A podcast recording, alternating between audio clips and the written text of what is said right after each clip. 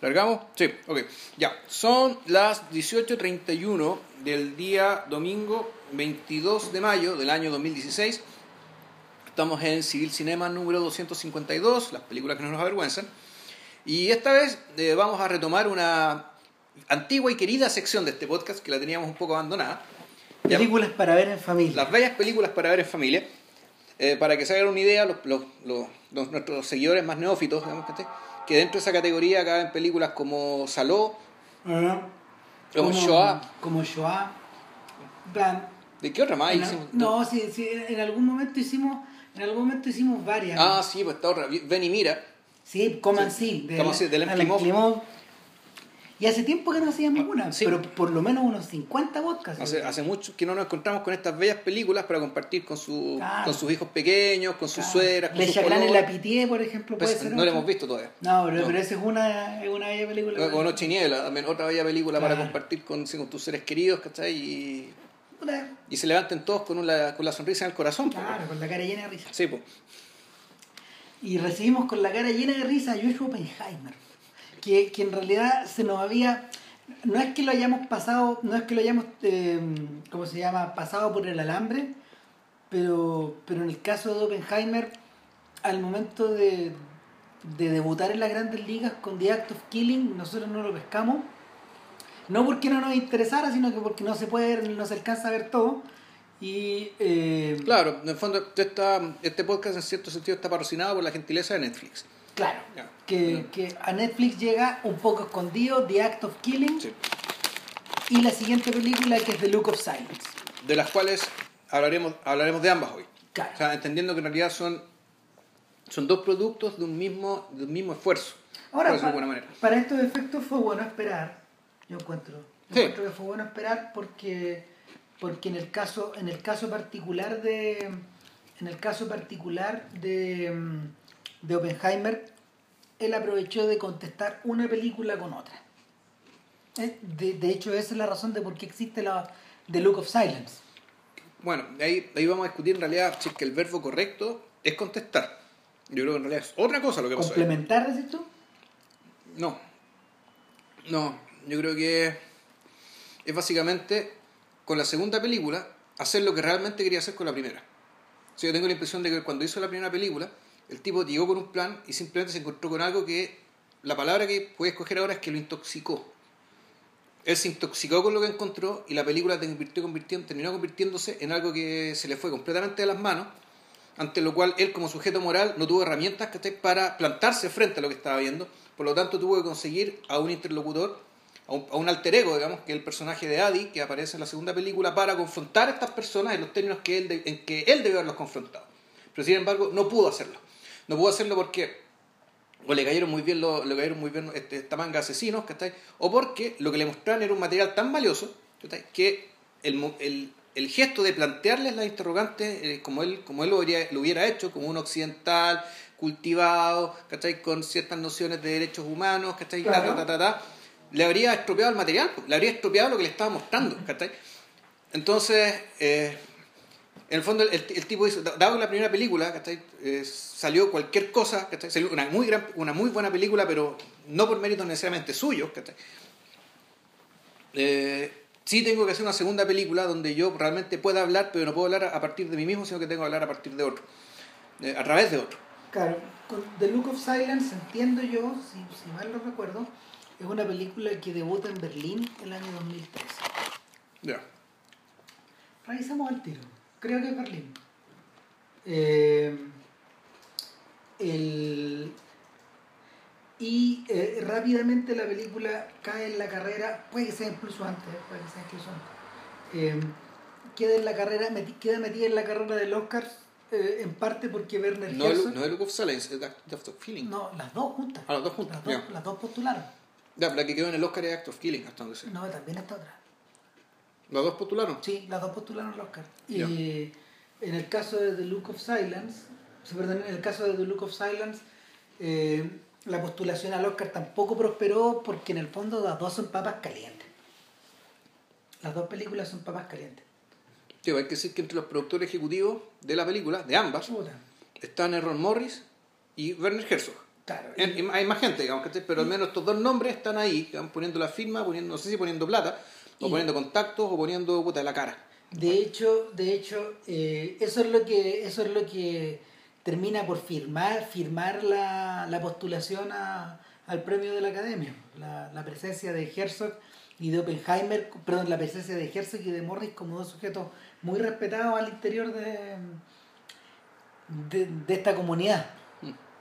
Ahora, eh, a ver, déjame ver dónde debuta esta cuestión. Lo, yo lo, lo- A ver, espérate. Release, release, release, release. Aquí aparece, aquí, ah, no, en la columna que quizás debería aparecer. Release dates. Ah, sí, en Telluride. Ahí, de ahí debuta. En el, el 31 de agosto en el Festival de Telluride. Sí. El Festival de Telluride, eh, para estos efectos, es un coto de casa de Werner Herzog.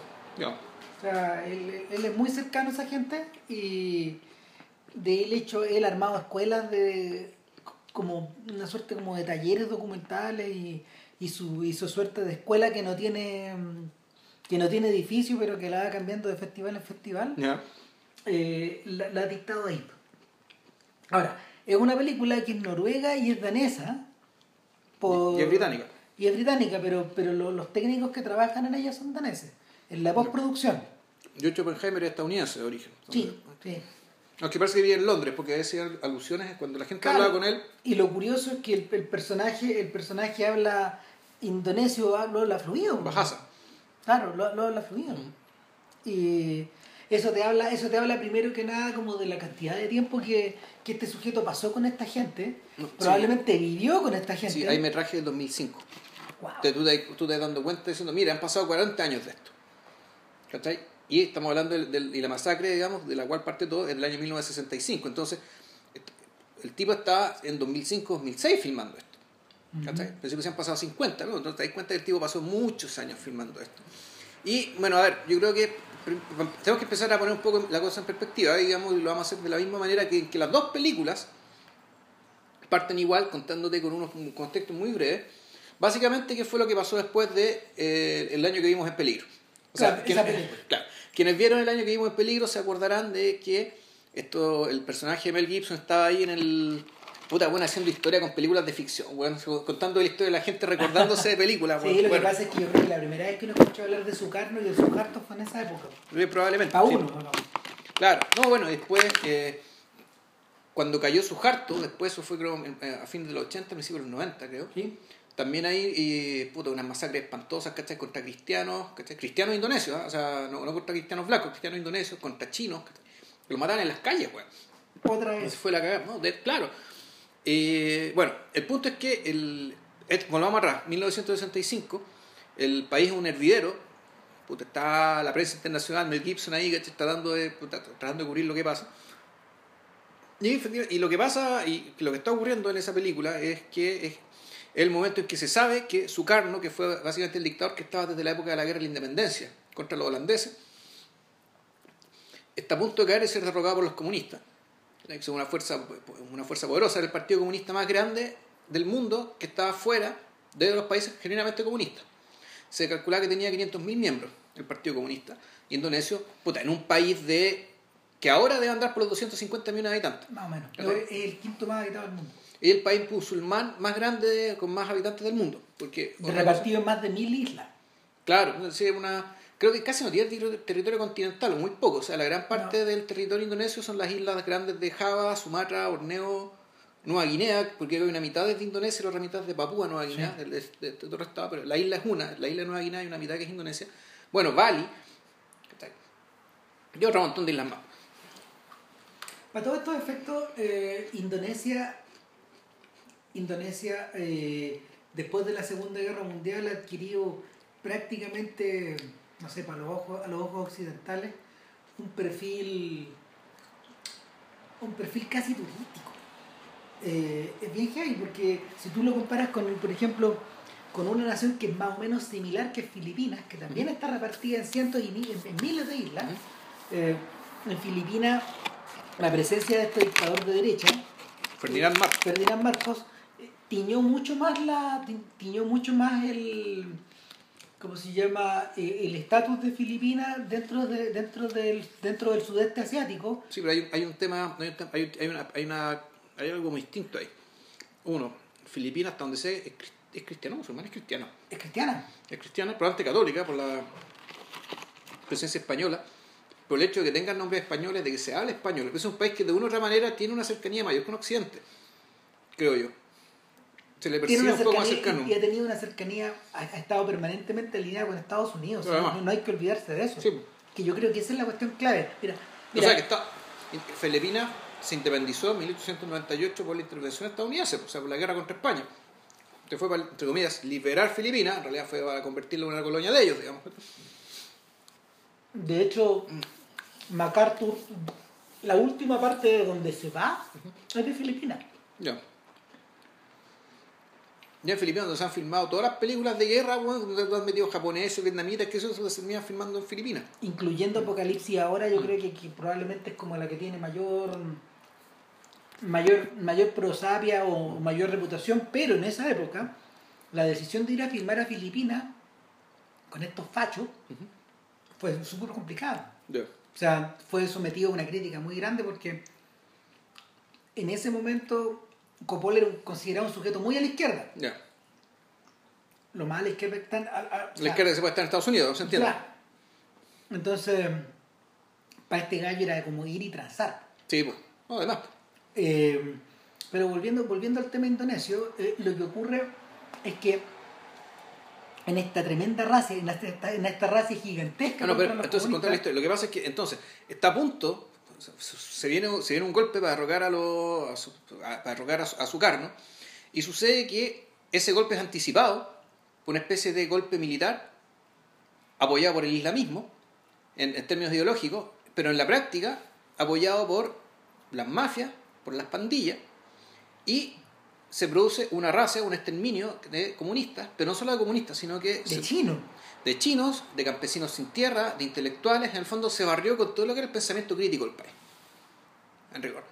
Y murió un millón de personas, de los cuales sí. No, más, más. Bueno, eso, esa es la cifra que dan en el documental. Claro, se habla de un millón de, de una pero persona que que- puede estar documentado, que, que esté documentado, que esté con nombre y apellido, ¿cachai? O sea, lo que está, podría estar en el memorial, lo que podría estar en un memorial, digamos. A lo mejor hay más, porque claro, dentro de un país precario, donde hay lugares donde la gente no está inscrita, puede ser de todo, pero Bueno, se sabe de un dijiste- millón. Tú dijiste la palabra clave, podría estar en un memorial, pero no, está. está. Bueno, es que igual, es, hay- que otro punto ahí. El Partido Comunista eran 500.000 personas. Entonces murieron 500.000 500.000 personas más. que no eran comunistas, que era puta pensamiento crítico, gente que no, no estaba de acuerdo, no necesariamente era comunista. O sea, la cuestión es muy compleja porque aparte, aparte de la aparte de la eliminación de los intelectuales, aparte de limpiar a los de, limpiar de chinos al Sí. país, que Y que, que hay un tema ahí, o sea, el tema, el tema de la presencia china es bien jodido porque los chinos, dados por su carácter industrioso, ¿cachai? y por lo, por lo buenos para trabajar que son, efectivamente son económicamente más prósperos que el indonesio promedio. Entonces, cuando, cada vez que pueden, le caen, ¿cachai? Les caen. hasta el día de hoy Hasta el, día, hasta el día de hoy les caen, y la película te lo muestran, po, Sí, ¿cachai? ¿Cómo van a...? Extorsión, lo vemos en vivo. Sí, se ven vivo. Cara raja, y ahí están negociando, el chino medio en mala, pasando los billetes de a uno, el hueón, ¿cachai? Ah, no, el chino le dice, ¿por qué vienes para acá? ¿Y por qué no? Le dice el otro. bueno, eh, entonces, aparte de eso, ya a nivel rural, o a nivel isleño en el fondo, lo que se, lo que se ve algo parecido a, a, esta, a estas matanzas que se producen entre, entre, entre croatas y serbios, por ejemplo, y entre tutsis y, Otu- y, hutus. Es decir, ¿qué es lo que ocurre? Al tener, al- eh, en, en el caso de los tutsis y los hutus, eh, lo que ocurría es que eran- estas dos etnias estaban aglutinadas en el mismo país y estaban, estaban integradas históricamente de tal suerte que había vecinos había, había vecinos hutus de tipo tutsi. Entonces el día que los- el país se levante en armas, los vecinos se levantan unos contra Sí, otros. pues. Y, y eso es lo que ocurre en los pueblos chicos. De hecho, los tipos que querían apoderarse de las tierras de X fulano, que les caía mal, puta, tenían que acusarlo de, de comunista y les caían nomás. Sí. Les caían en la noche y se los llevaban. Claro, y, y- a ver, entonces se produce, y lo, que, entonces, ¿eso qué significó? Significó que el genocidio, eh, al menos la parte del genocidio que te muestran estas dos películas, es un genocidio privado, no un genocidio hecho por el ejército. No. Eso, eso, es, eso es muy notable, digamos, es muy extraño además. Este es un genocidio perpetrado por civiles, por personas corrientes, personas que no tenían uniforme, que no tenían entrenamiento. Lo Que, eso lo diferencia un poco del conflicto de los Balcanes porque, porque si ahí había milicias involucradas. Claro, pero igual eran milicias, ¿cachai? No eran ejércitos regulares porque, Mm. el, porque el país se desintegró, pues, ese es el punto, ¿cachai? Eran todos militares yugoslavos, supuestamente, ¿cachai? Entonces los militares yugoslavos croatas se fueron y armaron sus propias milicias, ¿cachai? Claro. Con, con los cabros que fueron agarrando ahí, digamos. Bueno, y, y- y eso sí se produce en Indonesia. Lo que sí ocurre es que la cantidad de grupos paramilitares que surgen, muchos financiados por la CIA, Sí, financiados por la CIA. Bueno, esta masacre fue aplaudida por Occidente. O sea, y el documental, momento, sí. el, documental es súper eh, muy honesto en decir que eh, eh, la incluso el New York Times, ¿cachai? medios que son, entre comillas, que pasan por progresistas, buen puta, dieron la. dieron la, la- celebraron el hecho de que se haya evitado el golpe comunista y, y que se haya producido esta racia. Bueno, de- eh, el- y ahí, ahí es donde nos podemos volver a conectar con la película de Peter Weir, porque el centro de la película y, el, el- y lo que la tuvo de hecho a un pasito de ser prohibida en Chile en su momento, en plena dictadura, porque este filme es del año 83, 83, 84, Sí, por una ahí. cosa así. Eh, demás es pedazo de película. Es una gran película. Eh, claro, el, el problema que se le presenta a este sujeto es que en realidad él no, él no teniendo, él no teniendo parte ideológica, tiene que en algún momento escoger lado. Tiene, y, y la presión de la presión de estar más cerca de la presión de estar más cerca de la izquierda se le hace personal y está encarnada en un personaje que se llama Billy Wong. Billy Wan, sí, el, que, el, el personaje de Linda. Hunt, que, que es una actriz que es enana ella, que hace de, hace de hombre. Claro. Y, y este personaje en el fondo es un sujeto que eh, te puede conseguir cualquier cosa en Indonesia, pero que su finalmente al momento de elegir él sí toma partido. Sí, ¿cachai? Y lo cuece en, este, en, en la historia. lo tiran del edificio para abajo, sí. Claro, lo mata. Y, y, el, y, y es ese momento donde es ese momento donde Gibson tiene que salir rajado al final. No le, le pasa un poco. eh, Es una película media hermana de Salvador Ya, para estos efectos, Salvador, la película de Oliver Stone. mismo. De hecho, en el caso de, de Oliver Stone, el tema de Indonesia lo siguió molestando y los que han visto, que no es mucha gente, fíjate, los que se han pegado la lata de ver, eh, los que se han pegado la lata de ver la, la historia, mm, la otra historia de América que él tiene, la historia oculta de Estados Unidos, en el siglo XX, se darán cuenta de que, de que ahí está, de que ahí está eh, de que ahí está contenido, de que ahí está contenido buena parte de la buena parte de estas acusaciones. Buena parte de estas acusaciones están eh, él las dice clarito, o sea, entrega con nombre y apellido los cabrones que estuvieron metidos, etcétera. Y, y él habla del genocidio. Eh, pero, pero no es algo que haya sido tocado, aparte de, aparte de esas películas, eh, eh, en forma cinematográfica. Lo que pasa es que lo vergonzoso es que, claro, es que hay un tema que. Y la razón, yo creo que si- uno, ahora por lo que les vamos a contar, si es que no han visto la película, la razón es bien obvia. Lo que pasa Mm. es que el, en estos genocidios, generalmente el genocidio empieza, termina, culmina y termina. ter- claro, llega un momento que pues, termina, después vienen puta, las reparaciones, la conciencia, la toma de culpa, la asunción de responsabilidad por parte del Estado. Los procesos. Claro. Entonces, en ese sentido, el, el- este genocidio, en este, aquí no ha pasado, en este, no, en este no ha pasado nada. No. No ha pasado nada. Es más o menos el mismo nivel de infamia, digamos, que este es lo que hace el Estado turco de no reconocer el genocidio armenio. Porque tú de decir que no existió, que no hubo tal genocidio. ¿cachai? Y ¿Y lo Turquía, repiten todavía? ¿sí? no, y Turquía no va a entrar nunca a la Unión Europea mientras no reconozca oficialmente que ese genocidio tuvo lugar. No van a entrar. Por más que quieran, por más que se acerquen, por más que aprendan que, que hayan cambiado el alfabeto, ¿cachai? por más que se todo el asunto, ¿cachai? mientras el Estado turco no asuma ese hecho. No van a entrar jamás. Y aquí en Indonesia lo que pasó fue que ya cuando yo dije, cuando yo mencionaba el tema este de la de, de la muerte de, estas personas que estaban los comunistas pero mataron un montón de gente más, que en el fondo lo que mataron fue el pensamiento crítico. Tú cuando matas el pensamiento crítico de un país, ¿cachai? Puta, en el fondo, te- eh, o al menos, y ahí empezamos a empieza la discusión respecto de qué fue cuál fue el país que mostró la primera película y el país que mostró la segunda película. La primera película, entre comillas, vendría a ser eh, The Act of Killing, es aquella en que el, el, documentalista Joshua Oppenheimer digamos, se encuentra con los con, con las personas que, que, cometieron los asesinatos en masa, en al menos un núcleo pequeño, digamos, ¿cachai? en cierta zona en particular, porque fue un millón de personas, ¿cachai? O sea, esta gente habrá matado ¿cuánto? Unos, unos cuantos cientos. Y entonces, para haber conocido a todos los asesinos, debe haber conocido un montón de gente. No, aquí se concentra en un grupo más o menos eh, restringido de gente que se dedicó a masacrar personas en un lugar particular. Y vio cómo están ahora. Y ahora están como... los, dos personajes principales aquí son... The Act of Killing, pues, de, hablar de la hora. Act of Killing, y los tipos que en el fondo reconocen en cámara haber matado a mucha gente son Anuar Congo. Anuar Congo. Y Adi, Sulkradi. Adi Sulkradi. Eh, ahora, no, estos, estos son personajes que de hecho no viven en la misma parte y Oppenheimer pasa más tiempo junto a Anuar. Los dos se conocen y trabajaron juntos. Lo que pasa es que Anuar, eh, Sur, eh, se fue a otro lado. Claro. No recuerdo. Sí, vive lejos. Sí. Y, y, llega en la mitad de la película, lo traen por avión.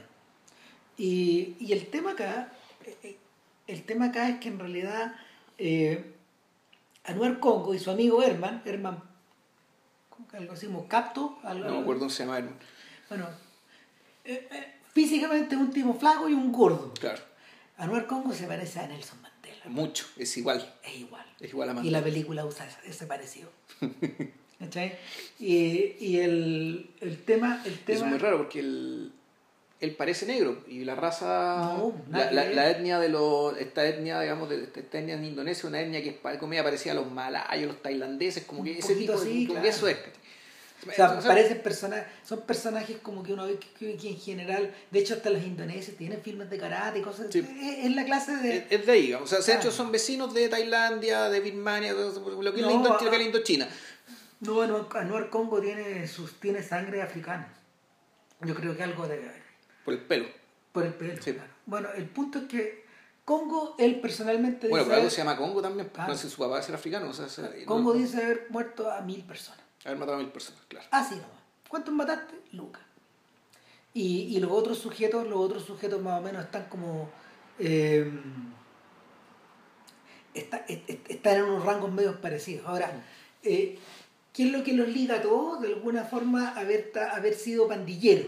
Ahora, el pandillero, el pandillero indonesio eh, tiene, tiene una connotación especial porque en el fondo el término que se utiliza es priman, es priman, que viene de freeman, de hombre libre. Hombre libre, exacto. En el fondo el pandillero, el pandillero es un tipo que va y viene a donde, va, va donde quiere, llega, llega o sea, se va cuando se le para la raja. O sea, eh, eh, a ver, pero en rigor... Se, espérate, se, se maneja solo y no tiene ninguna responsabilidad respecto de nada salvo del mismo. O sea, es decir, gente que no trabaja. Sí, pues. En términos prácticos, toda la parafernalia es ser libre o no ser libre, no buenas que no trabajaban. De hecho, estos pandilleros, ¿cómo se ganan la vida? Extorsionando. Extorsionando, por tú comprar la entrada para las películas muy populares y después la revendían más caras. Afuera. Sí, pues. Entonces tú querías comprar una entrada al cine que te valía dos lucas, pero tenías que comprarla por 10 porque estos buenos habían llegado antes, ya habían comprado la entrada y te la vendían y como eran matones, anda a reclamarle. Bueno, el joven, el joven Anuar vivía de eso. Vivían de eso estos hueones. Y además, y, la película también es muy, es muy no sé si es majara, pero muy certera, se preocupó mucho en registrar este punto. Gente absolutamente enajenada culturalmente, es decir, hay gente que está preocupada de ganar plata para tener ropa linda, autos bonitos, como los que venían en las películas. El, y, ahí, y ahí es donde la, ahí es donde está la, ahí es donde está la conexión cinematográfica. además lo, lo, comparé con el personaje, el comunista que trabajaba, que el, personaje el comunista de la película de Mel Gibson, ¿cachai? que era un personaje apolíneo, serio, bueno, ¿cachai? Puta, absolutamente convencido de la causa. ¿cachai? Entonces, bueno, es un personaje cinematográfico, ¿cachai? Pero bueno, eh, es un personaje entre todo ficción, pero al mismo tiempo, tú decís, bueno, esa fue la gente a la que estos hueones mataron, ¿cachai? A machetazos, bueno, porque aparte que o a machetazos, o, y, y, también te lo cuento, y, ahí... Y al revés, esa era, la, esa era la gente que de alguna manera ellos también buscaban imitar. O sea, aquí hay una, aquí hay una especie de círculo extraño, y eso es el que tanto Anuar, tanto Anuar como Herman dicen haber admirado mucho las películas, tanto las películas de Hollywood como los filmes asiáticos. Y, no, James Bond, cuando me cuenta no, ellos, ellos, tenían, claro, pues ellos tenían como su propio, ellos tenían como su, el deseo, el, tenían el deseo inconfeso durante años de filmar y hacer su película. De hacer su película y de sentir que la historia de ellos quedaba atrapada de alguna forma. Entonces, eso es lo que Joshua Oppenheimer en algún momento ve y, y se siente atraído de manera magnética.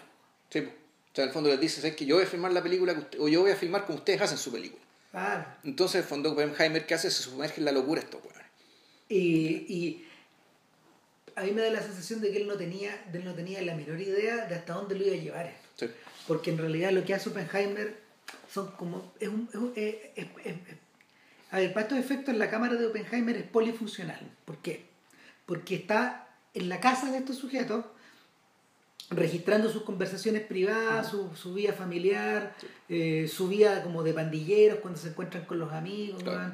Eh, no disparan al aire como los- no dispararían al aire como los colombianos, por ejemplo, Como los narcos, como claro. los narcos, pero lo que sí hacen es como permanentemente evocar historias de, Sí. no sé, pues sus días de gloria, Claro. entre comillas, y esos días de gloria in- in- involucra contar historias de muertos. No, porque O de muerte. contar cómo mataban a la gente, pues hay una escena que es pavorosa, ¿cachai? Que está en una comida familiar, como 50 personas en un salón.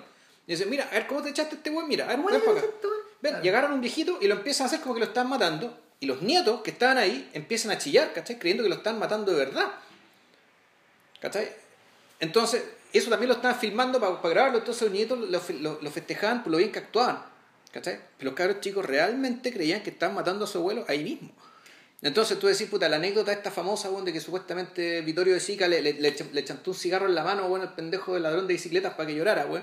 Weón, es nada, ¿cachai? Pero nada al lado de la atrocidad, weón, que este weón de Oppenheimer te hace ver Claro. en este documental. Otra cosa que hace Oppenheimer es seguir a estos sujetos que están todavía en activo, como la pandilla de Herman, que, que tiene varios matones Sí. hacia abajo, y son sujetos que en el fondo siguen recolectando plata de los chinos, siguen viviendo Sí. de la, siguen viviendo del, del matonaje público, y, y, y, y bueno, y los tipos dejan que Oppenheimer vaya y los muestre extorsionando a los Sí, chinos. Y tú ves, tú ves lo que te describíamos Sí, recién, van a la feria, van al mercado, van a los comercios y los tipos están cagados porque en el fondo el tipo dice, No podéis no pagarle, claro, claro. ¿sabes que este mes es especial? Porque en realidad vamos a necesitar más dinero porque tenemos unas actividades que hacer, entonces tenéis que ponerte.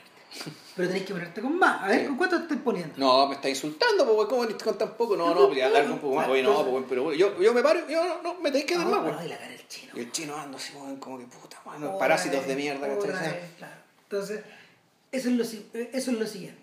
Lo tercero, Bueno, después te muestran eh, la juventud pancasilá, pues, claro, lo tercero es que ya la, el- el- la puesta en escena se abre a un nivel más público. Sí, entonces, y, claro. y te explica te explica que en el fondo, por sobre estos pandilleros, hay grupos paramilitares que, eh, que no han que no han tenido no han tenido cómo se llama Eh, una figuración histórica y que, que- que se terminó sino que continúan Claro. claro eh, esto esto no esto no es como el MIR por ejemplo o No, no eh, cierto, lo más parecido son los camisas negras, son los camisas negras o los camisas pardas o la Junfox. Tal cual. Es eso. Y entonces Eh, te hablan de la, la Pemuda tú, que es la, a la que pertenecen esta manga zapotes, weón, ¿cachai? Eh, que tiene un uniforme horroroso, weón, de negro con naranjo, weón. no, es una hueá como hecha por Nike No, es, como el zapa- O- o- esas o sea, zapatillas brillantes No, bueno, es como, el- es como el.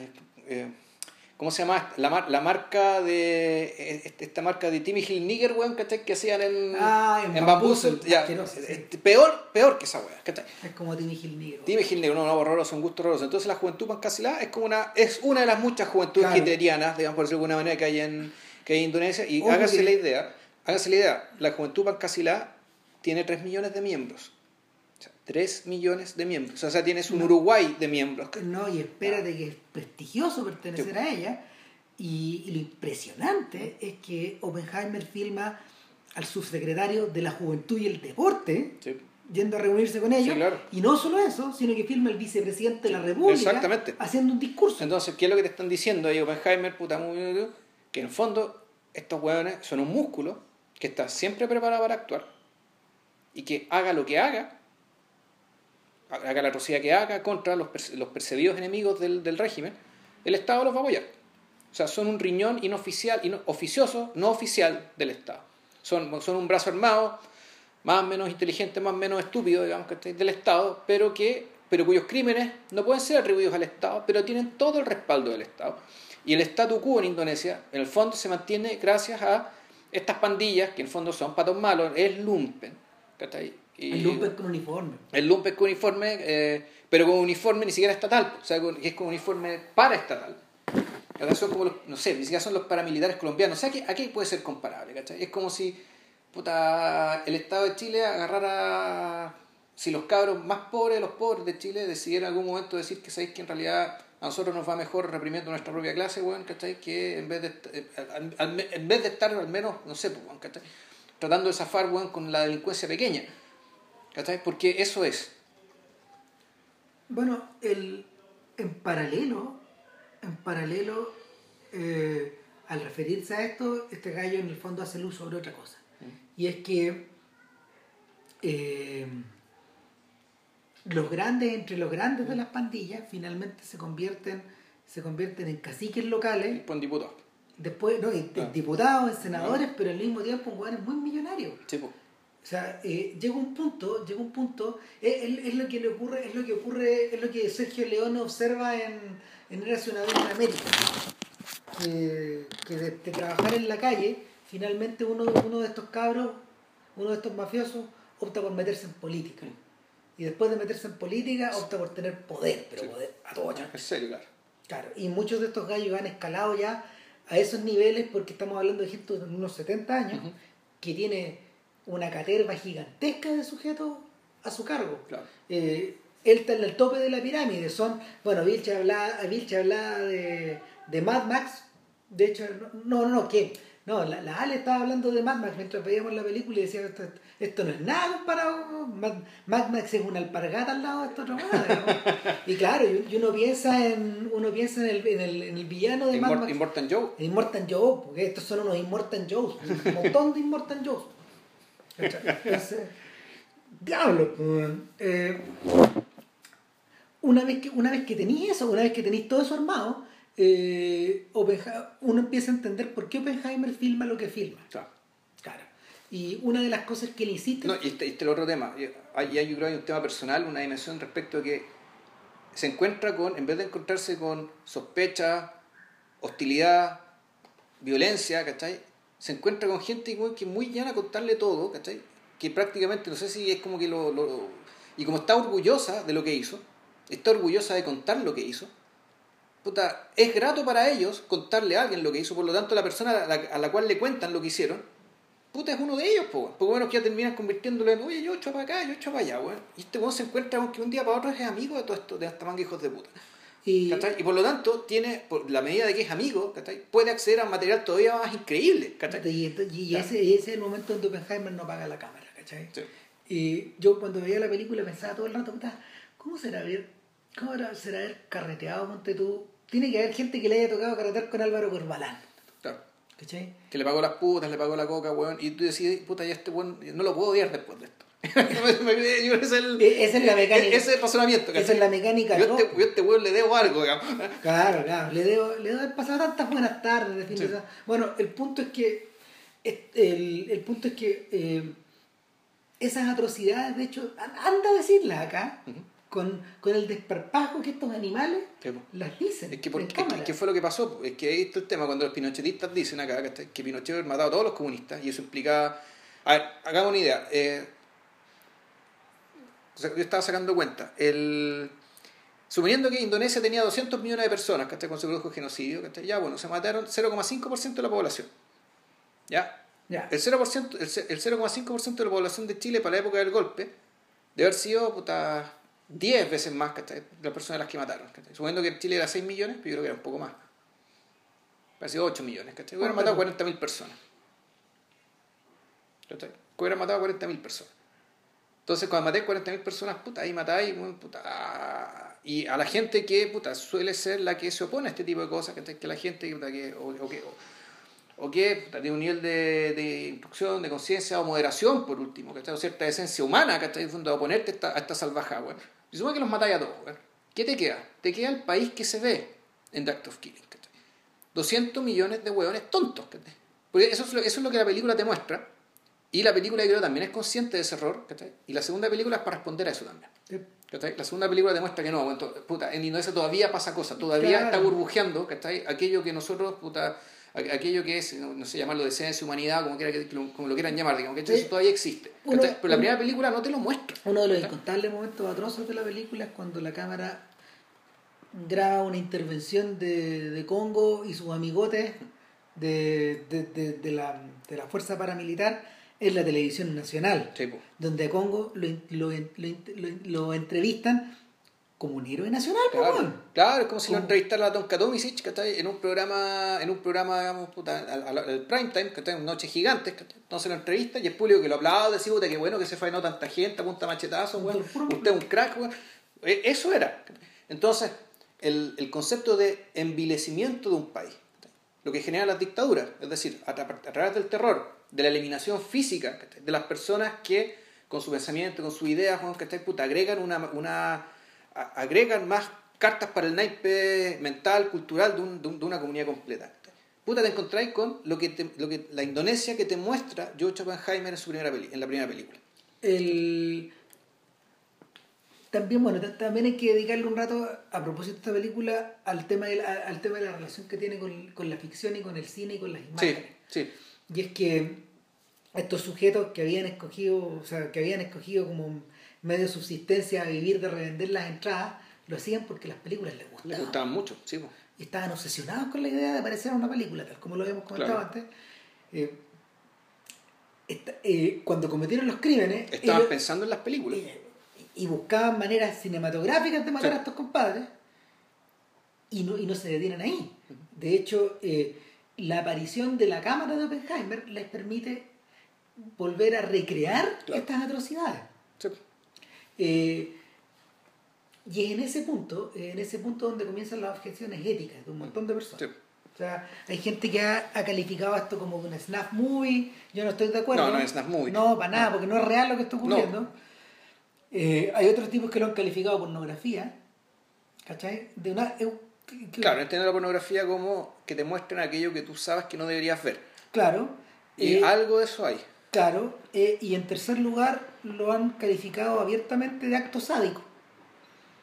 ¿Cachai? La idea de, la idea de que un sujeto eh, esté explicándote cuál es la forma más económica en términos de energía para poder asesinar a una persona donde no haya tant- donde no haya que limpiar tanta sangre, Claro. donde no haya que, por ejemplo, eh, Donde, claro, ahí no, no, no- tú no, recurrir a tanta, a, a- a tanta, a tanta, a tanto personal, por ejemplo, donde no tenía un galpón con ciclón B, ¿cachai? O sea, tenéis que eh, aplicar un método artesanal. Entonces, estos buenos mataban a cuchillo, porque el olor- la sangre era tan heavy, ¿cachai? Que dijeron, no, aquí hay que estrangular.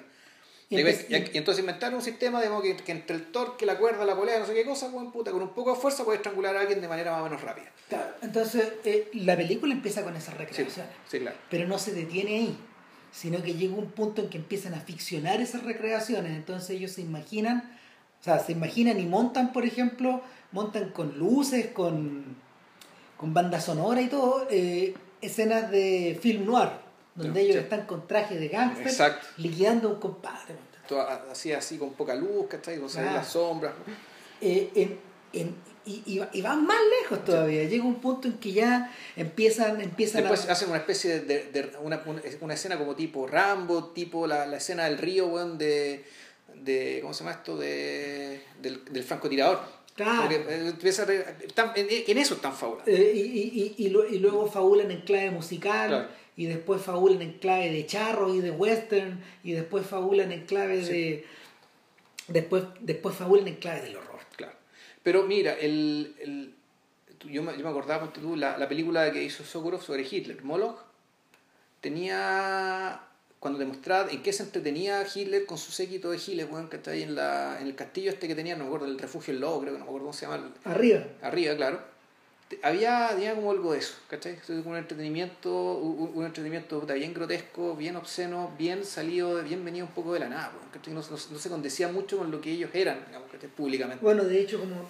En cambio, entonces aquí tenéis lo mismo, tenía este personaje a- a- al, al- al- joven, a Herman, puta, disfrazado de mujer, weón, ¿cachai? Con su tremenda panza, weón, ¿cachai? Donde, puta, claramente el tipo, weón, en- o es un tipo que está dentro del closet, weón, eh, o tiene vocación de, de drag queen, weón, Sí. ¿cachai? No, sí, sí. Entonces tú decís, bueno, llega un momento. Llega o sea, si cualquier cineasta viene acá a en Chile y entrevista a Álvaro Corbalán y Álvaro Corbalán, weón, se quiere disfrazar de mujer, weón, puta, ¿cómo lo va a filmar, weón? Mira, o sea- llega un momento en que, en que la, la densidad de Mm. estas ficciones que se van inventando, que se van creando, eh, adquiere, tal, adquiere tal corporeidad que ellos empiezan a escenificar sus fantasías. Mm. Y, y es el punto, es, es- es el punto donde ellos se transforman en los, en los cineastas de estas, peli- de estas películas. que se la que- tomaron. Es que, es que yo- esa es la impresión que tengo. O sea, Oppenheimer al final, como se vio, esto, esto fue una marea. Una marea de personalidad, de, de la creatividad perversa estos hueones ¿cachai? que se tomaron la película y Oppenheimer dejó que estos hueones se tomaran la película. O sea, la, la película empieza con una imagen que está sacada, está sacada de estos musicales asiáticos, Sí, con influencias indias, Sí. con influencias tailandesas y chinas. Exactamente. De hecho, eh, son unas personas, son unas chiquillas que están bailando y están los dos personajes Que es la principales. ficha de la película, más que salen Claro. de un pescado, de una estructura que tiene forma de pescado, de pez. No, y luego están en una cascada y, y es una imagen media idílica, eh, media boba también, Mm. eh, posa de inocente, etc. y, y, a ver, lo que está haciendo Oppenheimer y lo que están haciendo estos tipos ahí en el fondo es colgarse de ficciones, por ejemplo, es alimentarse de la misma clase de ficciones que alimentaron The Hole y que alimentaron de, de Simon ah, pares de Simon. Sí, los musicales las escenas Eh, musicales, musicales intermedias que en el fondo te marcaban, los, te marcaban las pausas y te marcaban también, te, te explicaban en, cla- en otra clave qué es lo que estaba pasando en la película. Claro, Simon Glenn ha ocupado tres o cuatro veces Sí. en su carrera estas referencias, que son exactamente iguales. Creo que en The Wayward Club creo que era donde, En- en- donde, sí. donde más aparecían, donde eran más importantes. Claro, bueno, Sí. y en The Hole también. Ya. En The Hole también, que son, son como dos filmes como medio parientes. Pero eh, lo, que, lo que ocurría, lo que, lo que ocurre ahí es que finalmente, tal como tú mencionabas, este tipo, este tipo da rienda a su vocación como John Waters, se, se- se va para allá, en cambio, en cambio eh, las pesadillas de Anuar Congo se transforman en algo parecido a Jack Turner. ¿Cachai? Que en un momento le dice Joshua, eh, el sueño que tuve. Y, y, y para significar el sueño se inventa una suerte como de, de fantasma o deidad hindú Ujú. eh, con, un, con, con, con cuchillos como, Sí. como, como dedos y... Que con con manos de tijera también. Claro, pero, pero, pero claramente un fantasma y una persona que está súper maquillada y todo. Y él, él como que hace que se despierta en sueño y le Mm. dice, pero yo te dije que te fueras. Y es una escena como, es una escena como de película porno, Sí. digamos, mala, pero, pero estás dándote cuenta de que él está volcando toda su interioridad ahí. No, y lo peor es que no, no, no siempre sale bien la escena, entonces los weones que están filmando con él lo retan, weón, ¿cachai? Ah, hay Es que como- repetir, po. Ya, tenés que filmar de nuevo, weón, puta, esta cuestión no te salió bien. Pero, mira, de partida, ver estas películas fue tan desgastante. Eh, y hablar de ellas creo que también va a ser un poco gastante, así que creo que este podcast, este podcast deberíamos hacerlo corto, weón, porque esta cuestión es mala para la salud. O sea, son grandes películas, eh, véanlas, en verdad, véanlas, véanlas ambas, pero esto es algo que, Sí, que daña, ojo. esto daña, esto no es inocuo. No, si es como ver Choa. Sí. Eh, no, bueno, y lo, y por lo realmente interesante para mí, y, y, y eso tiene que ver también con la aparición de Adi, el, de, de Adi Sulkadri, el otro personaje, es que en algún momento, a, a partir de las, de las ficciones y a partir de los sueños y las cosas que este se inventa, en algún, en algún momento, Anuar Congo, que es el personaje realmente interesante acá, él se pone en el lugar de la víctima. O sea, él, él hace, él, en términos freudianos, a él lo que le ocurre es una transferencia. ¿Cachai? Él transfiere, él transfiere el horror, el, el- el horror que él, el horror que él presenció como espectador, como si fuera un espectador distanciado de los crímenes que él estaba cometiendo, se vuelve y se vuelca sobre él. Claro, porque la referencia es hacia afuera. Tú al otro le refieres Sí. ciertas, ciertas cualidades. Aquí lo que hace, aquí funciona al revés. Él, no, en realidad lo que hace es, es algo, no, no sé cómo se llamará, digamos, pero es, es lo que, es solidaridad. Él por primera vez, o mejor dicho, no es que la sienta, yo creo que por primera vez es capaz de abrirla, de permitirse sentirla. Porque yo creo que el, el- impulso hacia la hacia pensar qué pasa por la cabeza de este weón que estoy matando, después de haberlo hecho mil veces, él siempre lo tuvo. Y es un personaje que eh, de, de cuando en cuando él confesaba que tenía pesadillas, que, ta, ta, ta, y que la cuestión era que él decía dentro de todo, sabéis que ya lo hice, pero tal vez no, no estuvo bien que haya matado a tanta gente, o, o, es, o es algo que... lo que te están diciendo es que el tipo no es un psicópata, por eso es un personaje interesante. Al contrario de lo que sucede con Adi. A Adi ese weón le da lo mismo. Porque- O mejor dicho, no sé si sea psicópata, porque psicópata en el sentido de que no sé si era un tipo particularmente sádico al hacerlo ni que disfrutar haciéndolo. El punto es que él estaba tan convencido que lo que había que hacer había que hacerlo que no fue capaz de, de suprimir exitosamente cualquier eh, eh, cualquier arrepentimiento. ¿Sabes lo que le pasa? Lo que le pasa a Adi es que es un sujeto que aparentemente lleva una vida familiar normal, lo muestran yendo a comprar al mall, Tiene, tiene unas hijas ahí. Claro, las quiere mucho, Sí. etcétera. Claro. Pero, pero en un momento le dice a, Adi- a, este sujeto cuando están pescando, y una escena que se Claro. repite en The Look of, en The Look of Silence, Sí, sí. eh, que no tenés que ir al psiquiatra. Porque el psiquiatra te escucha, tú hablas, y después te da vitaminas para el alma. Así le dice. Claro. Entonces, eh, el- la idea le dice que el problema es que a lo mejor estáis pensando mucho. El problema es que a lo mejor estáis soñando mucho. Sí. O estáis pensando mucho antes de dormirte. No tenéis que hacer eso. en cambio, el otro weón, el otro weón eh, está. El funk, la, la mugre en la que está metido este otro weón, está saliendo, está saliendo obviamente en estas peliculillas, en, este- en estas películas amateur que Claro. hacen, y, y aflora hacia, af- aflora hacia afuera. La ironía es tremenda, porque lo que aflora hacia afuera, en este impulso estético que él tiene, eh, puta, lo afecta, no, no lo afecta solo estéticamente, sino que lo afecta personalmente. No, claro. ¿Cachai? O sea, que en el fondo el tipo hizo, eh, alrededor de las películas, hizo una especie de terapia. ¿Mm? ¿Cachai? Hizo una especie de terapia, el problema es que no, una terapia que no es guiada por nadie. po. Entonces, de un, día, de un, de un momento para otro, este weón se encontró, ¿cachai? Imaginándose lo que sentían las víctimas, imaginándose con todo lo que permite la imaginación. Porque una imaginación que tampoco está desbocada, porque como él cometió los crímenes, él puede darle forma a esa imaginación. ¿Ya? Porque él, él era la otra mitad de la ecuación ahí. Entonces, puta, la y la película en realidad con él sigue, queda hasta ahí. Ella más allá no puede seguir. No, pues no podéis seguir, si en el fondo, el- en, las en las últimas escenas de The Act of Killing, lo que él hace, eh, Oppenheimer, Oppenheimer, lo, Oppenheimer lo suelta en el momento, en el instante de la crisis. Claro. cuando, cuando en una de estas reenactuaciones, eh, en, la, en la reenactuación de los mafiosos, él se pone en el lugar de uno de los ahorcados Claro. y, y, y finge, mueve, el- mueve, se mueve el cuerpo como si estuviera sacudiendo y después le dice, es que no puedo seguir. weón". Claro, no puedo seguir. Entonces Herman le dice, traiga el agua, por favor, traiga el agua. O sea, la que se metió. digamos. Claro, y, y la cuestión ya para, para, cerrar, para, para cerrarlo, digamos, después vienen eh, estas fantasías, ¿cachai? En las cascadas con paisajes muy bonitos, donde tú das cuenta que en el fondo lo que él quiere es una reconciliación, ¿cachai? En, la, en aquel lugar, ¿cachai? Donde todos puedan bailar, cantar, O sea, ¿cachai? uno de los muertos se quita el, se quita el Claro. hambre y el tipo dice, Señor Congo, yo le doy las gracias por Claro. haberme mandado Claro. al cielo, y a mí y a mi familia. ¡Oh! Y tú dices, ¿qué, qué onda? Claro, Y le otorgan una medalla. El,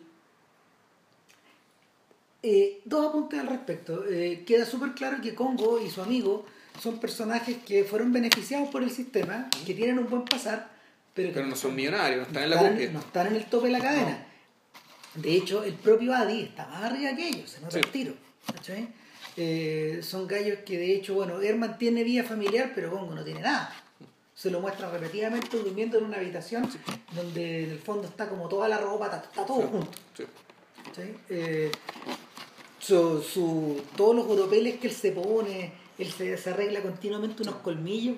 tú, que- Sí, tiene unas prótesis dentales. Claro, y, y- y la, la cámara, la cámara no le, la cámara fil, que filma antes de empezar la- antes de empezar las tomas, de alguna forma, nunca oculta ese hecho, de alguna manera muestra esa indignidad de, Sí. de estarse arreglando los dientes y todo. No, porque es parte de la preparación del. Porque ahí está el tema, también está el asunto del, del actor. O El actor se prepara. El actor se prepara, de fondo, que esto, el, el show, el show no para, digamos, todo esto es un gran show también. Eh, bueno, a propósito de eso, eh, la película causó polémica en todos lados. Dejo la cagada. Es que puta, es que. ¿Qué, qué esperáis? Obvio. Obvio, sí. Ahora, eh, las acusaciones más graves que se han hecho a este bueno es de complicidad. Ya. ¿cachai? Se lo ha acusado de complicidad cara raja.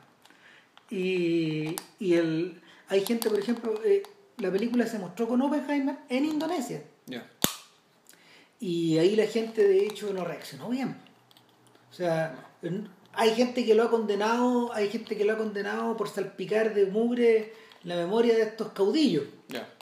Y el legado de estos caudillos. Por ya. otra- esa crítica no nos interesa porque esa crítica viene del mismo mundo digamos, que se está retratando, así que. Y por otro lado, cuando lo han mostrado a gente joven y a estudiantes, se han sentido increpados por el hecho de que, precisamente por esta, pre- precisamente porque eh, eh, ellos sienten que sí se, lo, sí se los glorifica. Ya. Pese a todo, pese a mostrarlos como los muestran, ellos sienten que sí se los glorifica y que y, al, hacerlo se insulta a las víctimas y eh, Es que, ¿sabes qué? Más que glorificarlo, yo creo que lo que termina quedando, un poco la sensación de que estos son como un poco unos niños. de que hay cierta puerilidad detrás. Cierta, cierta puerilidad que lo, exculparía un poco, ¿cachai? Por el hecho de que, puta, co- con el personaje Congo, ponte tú, ¿cachai? Recién después de no sé cuántos años se da cuenta de la cagada que se mandó. No, si en el, el, el, el personaje, o sea, el personaje de Congo se convierte en un sujeto inolvidable Sí. que no se te va de la cabeza, precisamente por eso. Por el contrario, el jefe de la milicia, esa bestia, que, que aparece haciendo observaciones obscenas contra las mujeres cuando no están y a veces cuando están, Sí, claro. ¿cachai? Esa es una mierda, una mierda humana. O Sí. sea, el- el- ese, ese sujeto no tiene ni Dios, ni ley, ni nada. Ese weón sí que está por encima de. Ese, ese- que se siente por encima del bien y del mal. Pero es que, pero piénsalo de esta manera, si en el país donde es la impunidad total, en el fondo, cualquier weón que pertenezca Está protegido, a, a- a- a ese andamiaje estatal paramilitar de mierda, digamos que esté donde tenéis que ir haciendo lo que hace todo el mundo para escalar, ¿cachai? O cometer muchas crueldades, ¿cachai? O ser, O muy, echándole- o ser, o ser muy bueno para la felación, ¿cachai? Claro. O sea, felándose al, al de arriba, ¿cachai? entonces vais subiendo, weón, ¿cachai? Entonces, puta, cualquier weón que esté dando vuelta en esa burocracia, ¿cachai? En ese aparataje, ¿cachai? Es un flor de hijo de puta, ¿cachai? O sea, Pues- de, de hecho, la película sí cumple bien el mostrar eso, por ejemplo, cuando se abre la posibilidad para que Herman se convierta en diputado. Claro. Ahora, ahí, yo creo que eso está con. Eso, esa es otra cosa que. A mí me parece que ese episodio está un poco sacado, como que viene un poco de la nada. Y que te da cuenta un poco de este weón que está tratando de tomar el control de esta película. O sea, como, como- que parezca que la película sigue siendo mía. ¿cachai? Sí, sí. Y no. eso está pegado Ah, como con moco. A ¿cachai? esta altura está Sí. perdido, pero Sí. lo que sí ayuda a demostrar es que en el fondo te dice de verdad quién es Herman. No sí, pues, es que ya sab- igual ya lo Y sabía. ya sabía, digamos, pero, y pero lo que sí demuestra que obsceno como son las campañas políticas, es que a Todo- toda esa weá que. que en el fondo es un momento en que Congo, en que Congo, que a él lo invitan a bailar y seguramente le dan lucas por eso.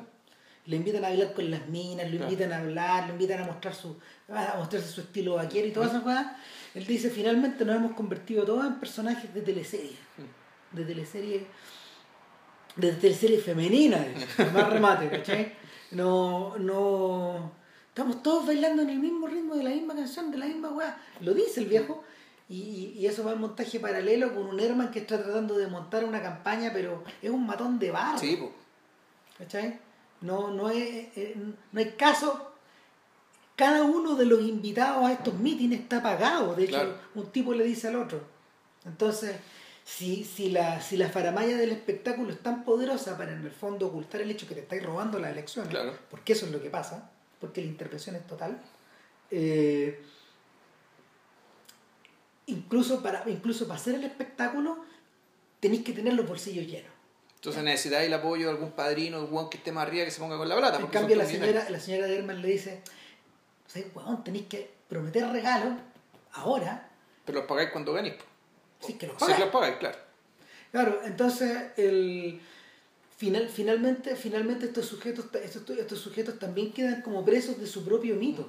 Me acordé de Robert Ford, Ya. cuando en el fondo Robert Ford tiene que seguir en los locales contando la historia. Claro, matando a Jesse James todos los días. Matando a Jesse James todos los días. Y así están estos locos.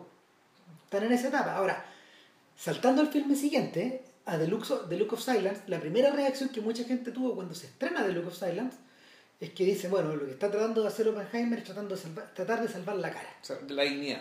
¿Cachai? Eh, y de, y, de, y de- de ponerse del lado de las víctimas, cambiar el giro, Sí. seguir observando a estos tipos, pero poner un filtro por encima. Yo creo que es un poco más complejo que eso. O sea, lo, que- lo que- lo que yo creo es que él pone a un personaje que de partida es más creíble que haga las preguntas porque es una víctima. ¿cachai? Eh, y eh, porque él es. eh, las preguntas que él hace son las preguntas que él debió haber hecho. Eh, Que yo tengo la impresión, digamos, que está ahí en fondo que este bueno además está en mejor posición de hacer las preguntas que yo porque él es hermano de una víctima. Pero porque además yo cuando me enfrenté a estos hueones, ¿cachai? Yo era amigo de todos estos hueones. Ya me habían acogido, ¿cachai? Ya. Espérate, también es amigo de estos otros po. Puta, Yocho, me cagaste, weón. Nunca pensé que no iba a hacer esto, weón. Sí, pues. Yo, ocho, ya no me caes bien. Sí, ya no Sí, te quiero. Ya, sí, pues. Eso le hice en algún momento de la segunda película de Claro. Entonces, lo que utiliza, lo que utiliza acá, en el fondo, es a una especie de oculista de pueblo, por Sí. ponerle un nombre. En el fondo es una persona que eh, Hace exámenes ópticos. hace, hace exámenes ópticos, recorre los pueblos chicos, eh, viaja por el campo eh, y con una maleta de lentes Sí. o encarga los lentes y hace las cosas a medida, un poco al ojo, ¿cachai? Y ese es su pega, él, Sí. él vive de eso. Pero él es, famili- él es hijo de una víctima. No, hermano. Perdón, es el- per- sí, él es, herma- él es el hermano menor de una de, una de las De una víctima. Claro. O sea, él nació incluso dos años después de que mataron a su hermano. Es decir, él es, él es hijo de padres muy ancianos. Los muestran ahí. Y de hecho, eh, No, el personaje del papá, weón, es una cosa que te, da- te, da- te, te da pavor, weón. No, sí, sí, pero, pero ¿sabéis que Yo, O sea, y, no, y no es nada for nothing, sí, te- hay un sentido para que te lo muestren y, y te, y- te- te hablen de él también. Lo que pasa es que, lo que pasa es que, a ver, hay dos cosas ahí. Este, eh, este, este, este, este señor y este, este señor y, sus padres, en el fondo, Se están- llama, él se llama Adi. Claro. También se llama Adi, igual que el otro, Igual pero que el este otro. le vamos a- que nunca menciona el apellido. Él se llama Adi y su hermano. es posible que no sea su nombre real, de hecho. Ah, probable. De hecho, entre paréntesis, hay todo un tema con, los, con el anonimato en esta película. Eh, los créditos, los créditos, los créditos, cuando uno observa los créditos de Look of Killing, hay 40 personas o cuarenta y tantas personas que son anónimas. Incluyendo productores, Sí. line producers, gente que se dedicó, por ejemplo, a, produ- a producirle imágenes, gente que se dedicó a conseguir cosas, Sí. incluso uno de los codirectores de The, de The Look of Silence está, es Ah, anónimo. Sí. Es anónimo. O sea, Entonces, claramente una persona indonesia. no, y, son anónimos porque son personas que temen. Claro, obvio. Entonces, Y que viven allá. entonces es muy probable que Adi no se llame Adi nomás. Su hermano se llama Madly. Claro. O Madly. Y, y, bueno, lo, y lo, que ocurre es que eh, a este señor, a este cabro joven, digamos, una noche lo van a, en, este, en, The Look of Silence, una noche del año 65, 66, lo van a buscar a la casa, se lo llevan, lo toman preso, lo torturan, se lo llevan a un borde de un río y ahí lo matan. Es más complicado. Pero cuando se lo llevaron, le, le rajaron la guata con las tripas abiertas, le perforaron, lo, lo apuñalaron además, le pegaron no sé cuánto y el tipo igual logró escapar. Y llegó a su casa. Tenéis toda la razón, volvió. Lo fueron a buscar y llegaron, los- De nuevo. y llegaron a decirle a la mamá, no, si lo está muy golpeado, lo vamos a llevar al hospital. Y claro. Los mismos que lo habían cuchillado se lo iban a llevar al al- al hospital. hospital, un hospital que se llama el Río de la Serpiente, en cuya ribera, le cortaron el pene, se desangró y ahí lo tiraron al río de una patada. Como a muchos otros. como a miles y miles que mataron en ese sector, y con lo que decía Rampo, es decir, donde todos sabían a quién estaban matando y quiénes lo estaban matando, porque Ah. todos se conocían con todo. O sea, el fulano, el fulano que, el fulano que clavó el cuchillo vive al otro lado del pueblo. Y, y Adi, Adi pasaba todos los días por ahí, rumbo a su trabajo, a salir de la ciudad, Claro. a ir a los a ir a, a ir a las otras villitas. Claro, entonces puta, te, te encontráis con que, entonces hay una paradoja que en esta segunda película, te queda claro, en la primera no, no te lo muestran, el hecho de que, es extrañísimo, el hecho de que la gente, es decir, mataron montones de comunistas y los comunistas son una especie de colectivo fantasmal, o sea, son los comunistas. Es gente que no tiene cara, ¿cachai? En Ah, su sí. imaginación, pese a que los conocían a todos, ¿cachai? Y sin embargo, el hecho de que, y la película se trata de esto, Atendiendo a la frase de Voltaire que está al principio de, de Act of Killing. ¿ya? ¿A cuál? Es hay la frase, eh, dice, eh, no estoy citando sin No forma es textual, literal, digamos, ya. pero dice, matar es el peor de los actos, siempre, Siempre y cuando, cuando, claro. siempre y cuando no lo haga- hagas, no lo, o sea, el son de las trompetas. claro, salvo, salvo que lo hagas en muchas Ya, cantidades, al son de las trompetas. acompañado por el son de las trompetas. Que sea, que sea todo un, acto de guerra, un acto... Claro. Claro, pero que eso tú puedes decir lo mismo que le dijeron a Alejandro Magno, digamos, tú, mira, tú mira, yo robo una manzana, soy un ladrón, ¿cachai? Tú saqueas un imperio completo y eres un gran conquistador, ¿cachai? Aquí hay un tema solamente de escala, pero el eso, el- esa frase para mí apela más a la escala. Lo que te cuentan es el tema del olvido de que tú le atribuyas a personas que conocías con nombre y apellido el carácter mítico de los comunistas. Matamos a los comunistas. Ojo, ¿ya? que es el mismo carácter que Pinochet utilizaba cuando hablaba de los marxistas y el marxismo. Pues, eh, claro, pero es que el tema es que sí, pero No olvidar. Sí, pero, pero hay un tema también, ¿cachai? Hay mucho, hay mucha persona que no, no supo de esto o que no conocía comunistas, ¿cachai? Porque no, no fueron muchos. O sea, son 3.000 personas, una bestialidad, un horror, pero aquí fue la mitad del pueblo que mató a la otra mitad, pues. ¿cachai? Entonces, son- tú, la gente conocía a todos y cada uno de los tipos que habían matado en ese sector. Claro, sí, yo creo que, yo creo que la, la, la tamaña diferencia que tiene The Act of Killing respecto de The Look of Silence hace que cuando él achica el foco y desciende al nivel de los poblados, que es, que es donde se vivieron de cerca las mayores Claro. atrocidades, todo cambia. Sí. O sea, todo cambia. O sea, se, se producen hartas inversiones. O sea, por una parte, efectivamente, hablamos de la víctima. Por otra parte, te mostramos, un, eh, te mostramos que lo, que lo que decíamos al principio, ¿cachai? No, no el país tomado y envilecido por la dictadura, ¿cachai? Sino que ya, puta, aquí hay, hay más gente. Ahí hay otra gente que está, está en otra, que está pensando de otra manera, que está empujando por otro lado. Hay otros. Hay otros. O sea, porque efectivamente tú miras la primera película y tú decís, "Bueno, que Indonesia, qué país del infierno que desaparezca, por favor, weón". Es una afrenta para la especie humana, que tampoco va a ser que es la gran cosa, ¿cachai? Que exista un país así con 200 millones de personas, ¿cachai? Viviendo en este estado mental. Si esto es Indonesia, bueno, Indonesia tiene que desaparecer mañana. Bueno, por suerte Indonesia no es eso. Se parece a eso probablemente, pero no es eso. Es más, la, segunda película se encarga de mostrarte. Claro, y, y, y, y, en, y lo que hace Oppenheimer, de hecho, es que utiliza esa empatía que él debe tener como persona, Sí, claro. porque se nota que lo quieren harto, lo- lo- lo- los dos lados, Sí, sí, eh, para mostrarte muy de cerca la vida familiar de Abby. Sí, Y ahí es donde entran en funciones los otros. Adi tiene una relación muy impresionante con su hija, por ejemplo. sí. Que, que la, lo muestran mucho con ella, compartiendo, jugando, leyendo, escribiendo, comiendo, no sé, tomando agua, jugando en el patio, etcétera, o, o hablándose. Y, y tú sientes que es un personaje que está vivo. Mm. En cambio, cuando ves a los padres, y esa es la importancia de los padres, yo siento en la película, tú ves dos fantasmas. ¿Cachai? Tenéis la sensación de esta generación marcada, marcada, por, el, marcada por, esta, por el genocidio y que, o sea, mira, aunque no hay una relación directa entre, aunque no hay una relación directa entre la muerte de, de su hermano y los males tremendos que quejan al padre, que a esta altura está ciego, Está medio senil, paralítico, sí, pues, senil. senil totalmente. Es Eh, una guagua. Es que era una guagua. Sí, y es una guagua de 90 años, Sí.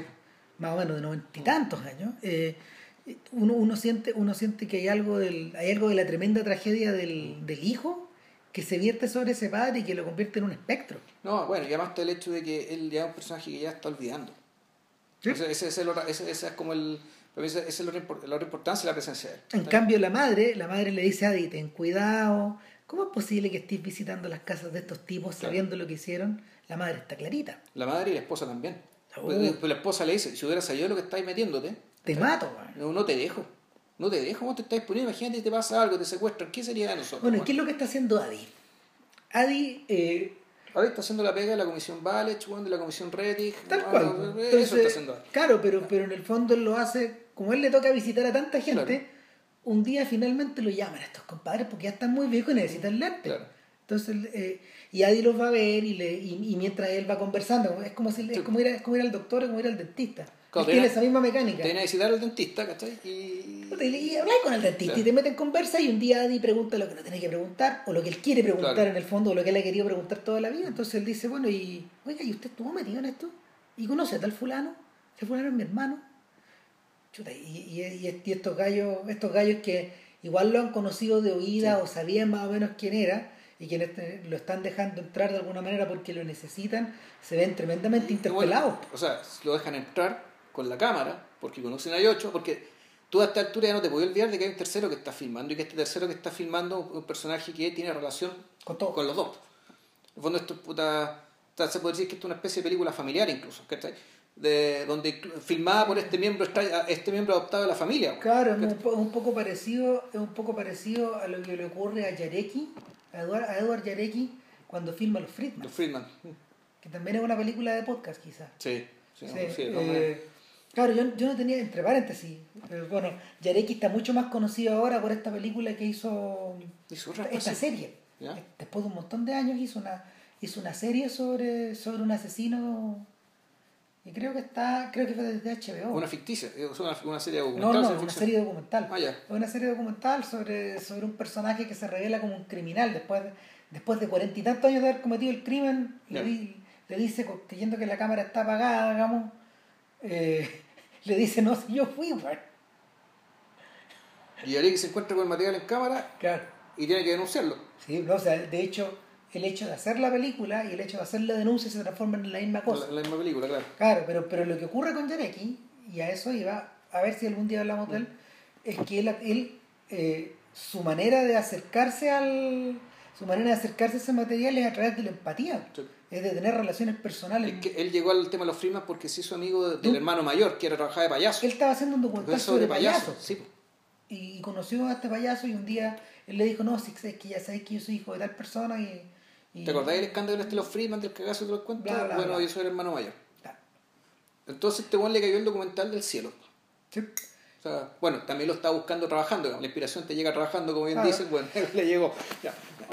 Perdón. Y el, entonces lo que ocurre acá, lo que ocurre acá es algo parecido a Yereki, que, que, que en el fondo la, la empatía de Oppenheimer lo termina empujando a estas situaciones. Pero, pero en este caso, en este caso yo siento que los dos eh, Oppenheimer cruza la barrera. Cruza la barrera que no cruzó con los otros, No, claro. probablemente porque la relación era más personal aún.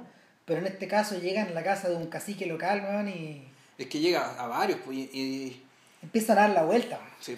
Y ya se empieza a correr la voz que este weón está preguntando. Que Adi está preguntando.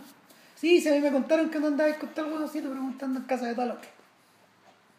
Y ahí uno se empieza a cagar de miedo, weón. O sea, tú empecé a caer de miedo, no, la incomodidad permanente, weón, chuta, ¿en qué va a terminar esto? ¿En qué va a terminar esto? Y hay un, hay un, hay un rasgo ahí, ¿cachai? Del, la cara de Adi es una cara es tan expresiva como la cara de... de ¿cómo, ¿cómo se llama este actor? Oye, estoy, estoy con Alzheimer, se me está olvidando todo, weón.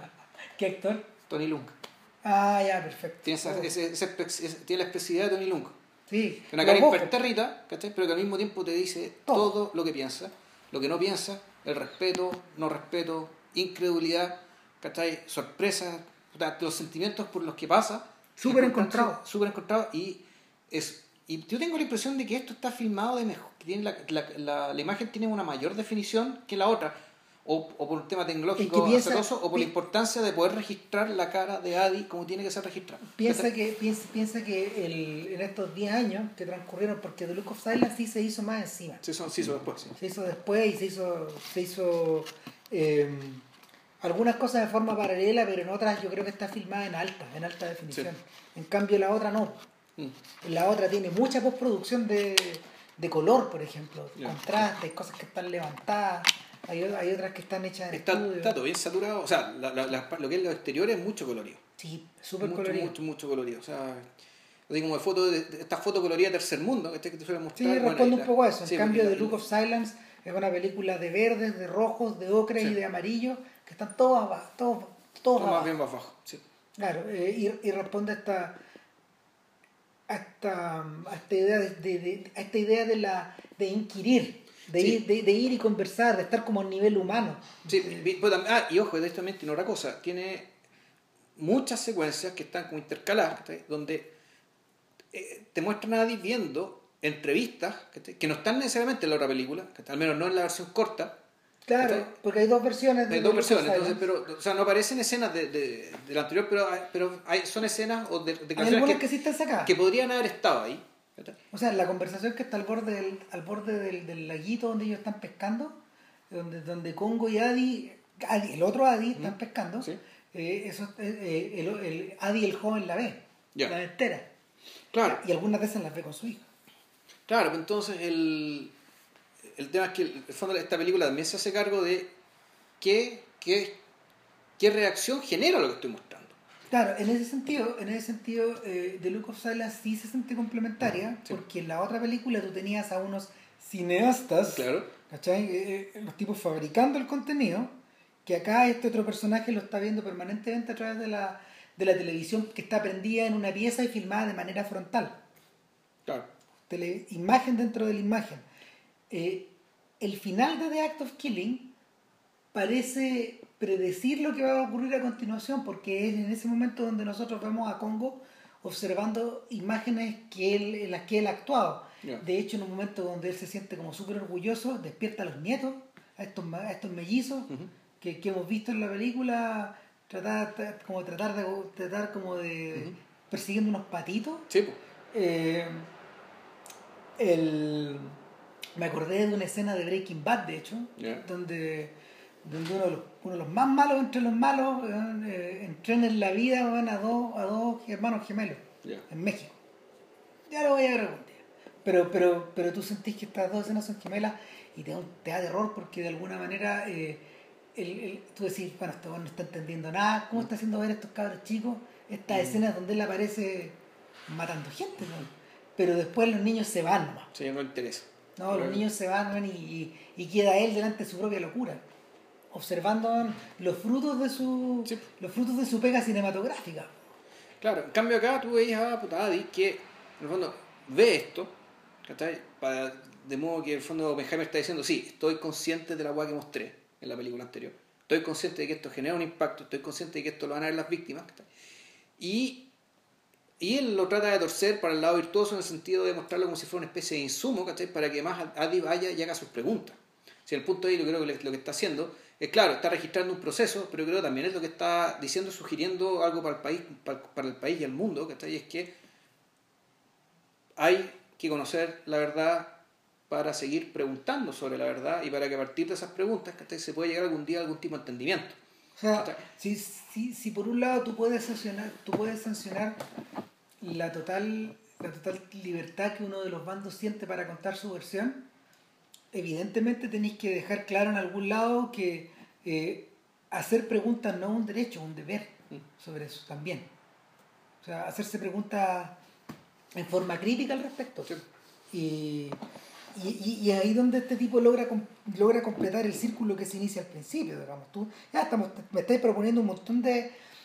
Me estás proponiendo un montón de testimonios que están. eh, que están eh, siendo proporcionados en forma voluntaria por los hechores, Claro. pero ¿y, y, y dónde, qué, hago, qué, qué, qué se hace con esto? Mm. ¿Qué se hace con esto?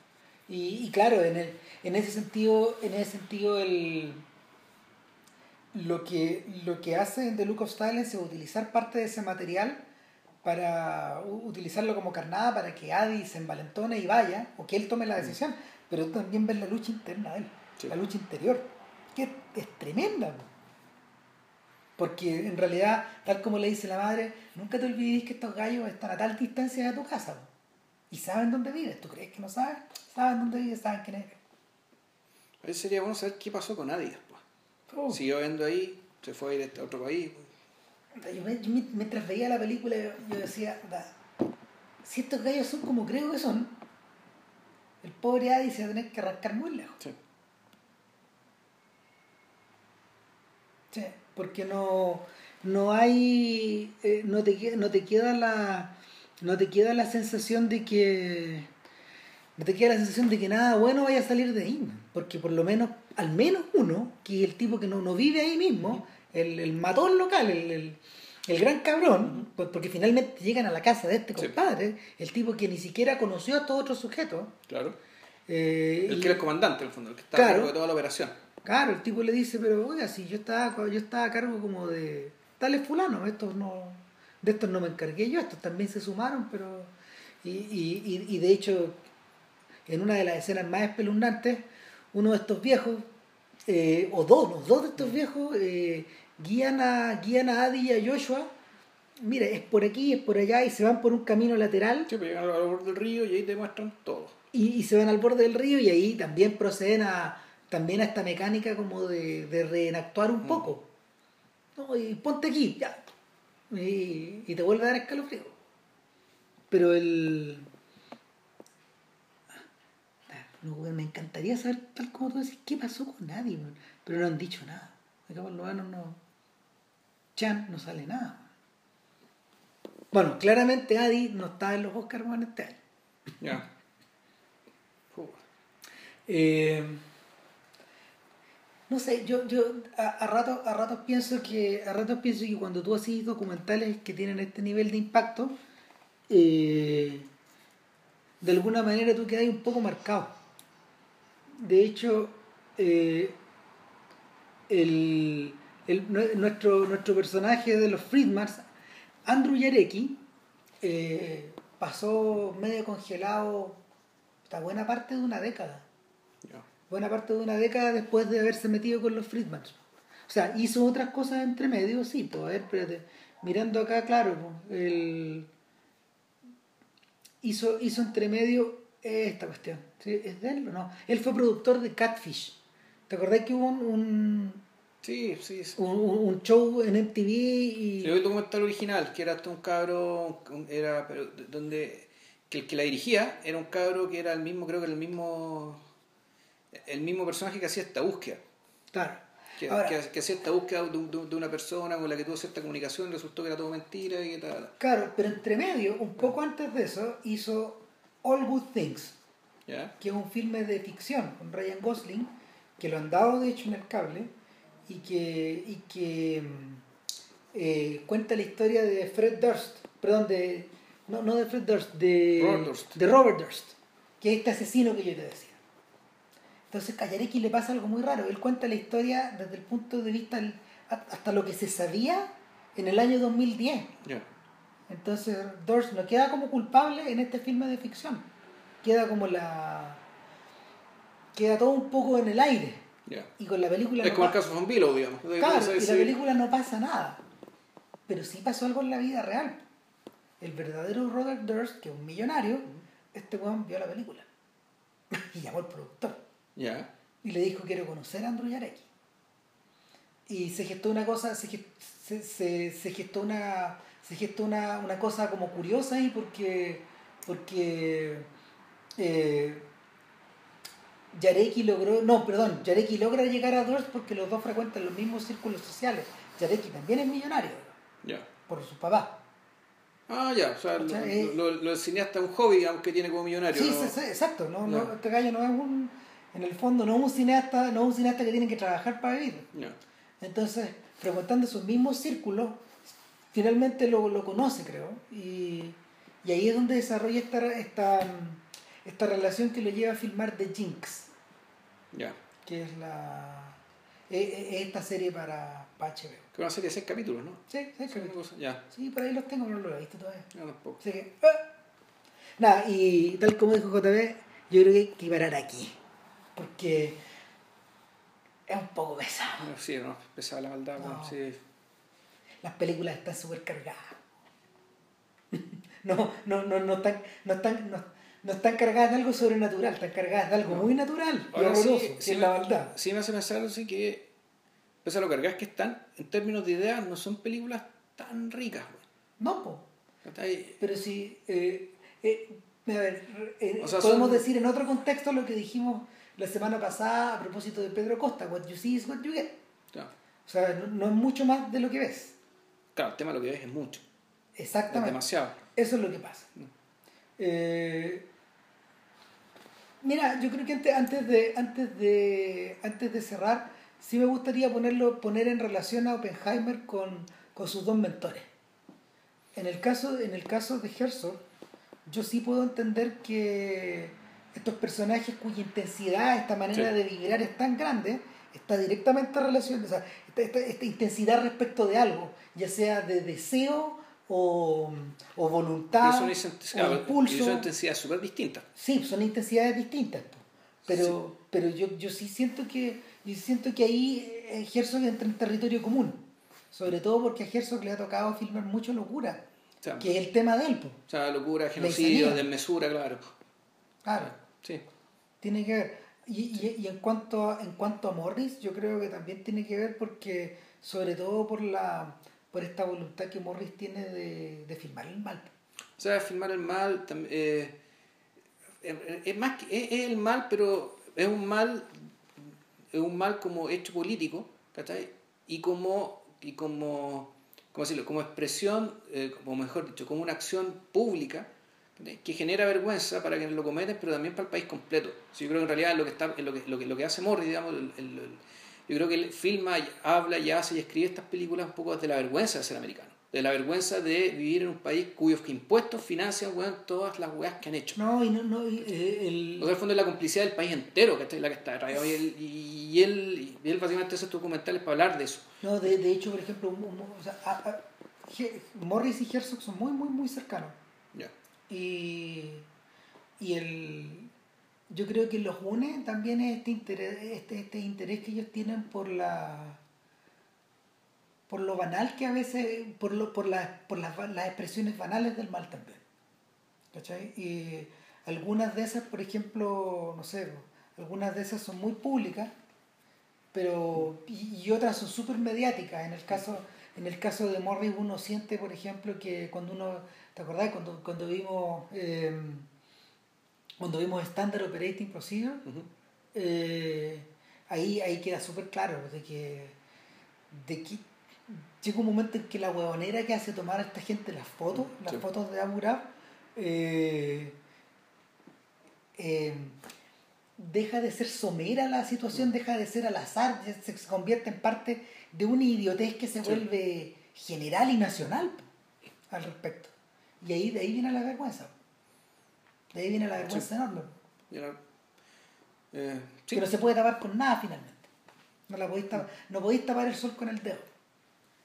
Entonces, eh, finalmente, finalmente yo creo que también por eso estos gallos acuden en, en apoyo a este tipo, porque sin duda un- el, el nombre de él no concitaba ningún interés antes de, Sí, claro. antes de meterse en esta historia, ¿cachai? No, claro, pero. es- o sea, puta, y claro, yo hubiera sido, yo hubiera sido Herzog y me entero que hay un cabrón más o menos joven ¿cachai? que quería hacer un, ir ir a hacer un documental en Indonesia sobre el genocidio de Indonesia, ¿cachai? Puta, y le salto la plata al tiro. La plata, los contactos, todo. po. O sea, claro, el tipo se metió donde no se ha metido nadie. No, claro, así como, así como Herzog en paralelo lo hizo con este documentalista ruso que filmó la taiga. Ponte. ¿Ya? Que hay un documental sobre la taiga que, O sea, el bosque. claro, que es donde el no bosque- llega. el donde bosque helado, ya. Claro, ¿dónde no llega? Nadie. Nadie. Entonces Herzog apoyó a este compadre también. Puta, puta weón, ¿por qué no hacemos un documental? Weón, le decimos a Herzog, oye, Herzog, weón, vamos a filmar el bosque de Villarrica desde dentro, weón. Claro, nos vamos a tirar al Nos ponemos el bosque de volcán. Villarrica con cámara, weón. Claro, vamos a hacer un Oppenheimer y nos vamos a tirar al volcán. No, pues, con esta, con esta hermosa imagen weón, terminamos. termina este podcast y para la próxima semana, si no pasa nada muy raro, sería San Peckinpah. La Pandilla Salvaje. Chau. Que estén bien. Chao.